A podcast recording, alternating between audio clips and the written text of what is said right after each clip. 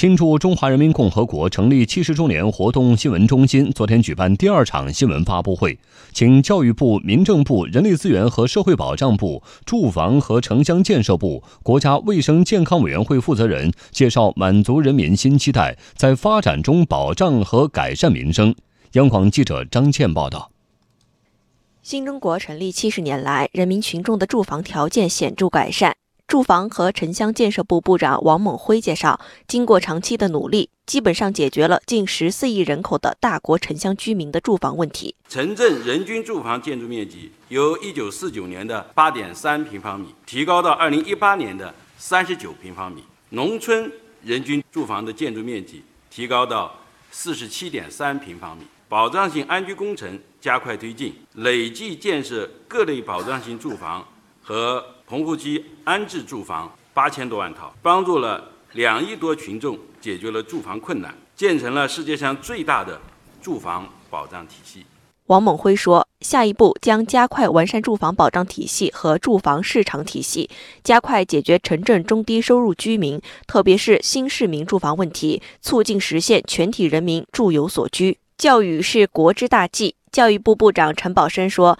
从七十年的发展历程来看，简单概括中国教育的特点就是一快二公。快是就速度讲，这里的关键词是跨越。我们用了二十多年时间，走完了发达国家一百多年的义务教育普及之路；我们用了十几年时间，使高等教育走完了精英化、大众化到普及化三级跳。”第二个特点叫公，追求公平啊！我们在实现教育公平方面加大了力度。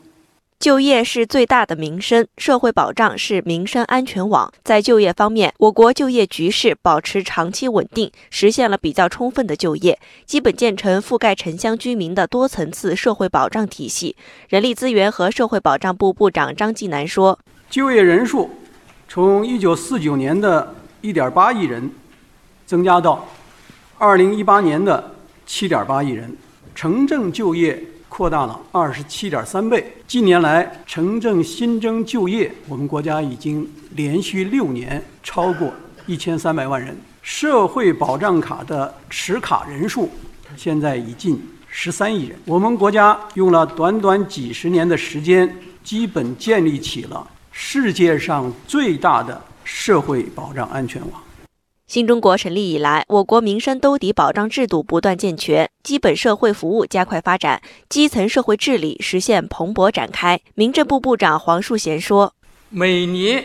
保障六千万左右的困难群众的基本生活，各类养老机构和设施有十七点三三万个，床位七百三十五点三万张，城乡统筹的特困人员供养制度。”已经全面建立儿童福利，每年服务保障一千四百多万儿童，残疾人两项补贴惠及一千零六万困难残疾人和一千一百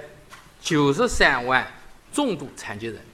人民健康是民族昌盛和国家富强的重要标志。新中国成立以来，我国人均预期寿命从三十五岁提高到七十七岁，婴儿死亡率由千分之两百下降到千分之六点一，主要健康指标优于中高收入国家的平均水平。国家卫生健康委员会主任马晓伟说：“我们国家建立了覆盖城市的、省市包括县的综合性医疗机构的三级网。”建立了覆盖农村的县乡村的三级网，个人卫生支出占卫生总费用的比重下降到百分之二十八点六。我们国家具有一支完整的卫生突发公共事件的应急的队伍和体系，成功的处置了非典、H7N9 等重大疫情。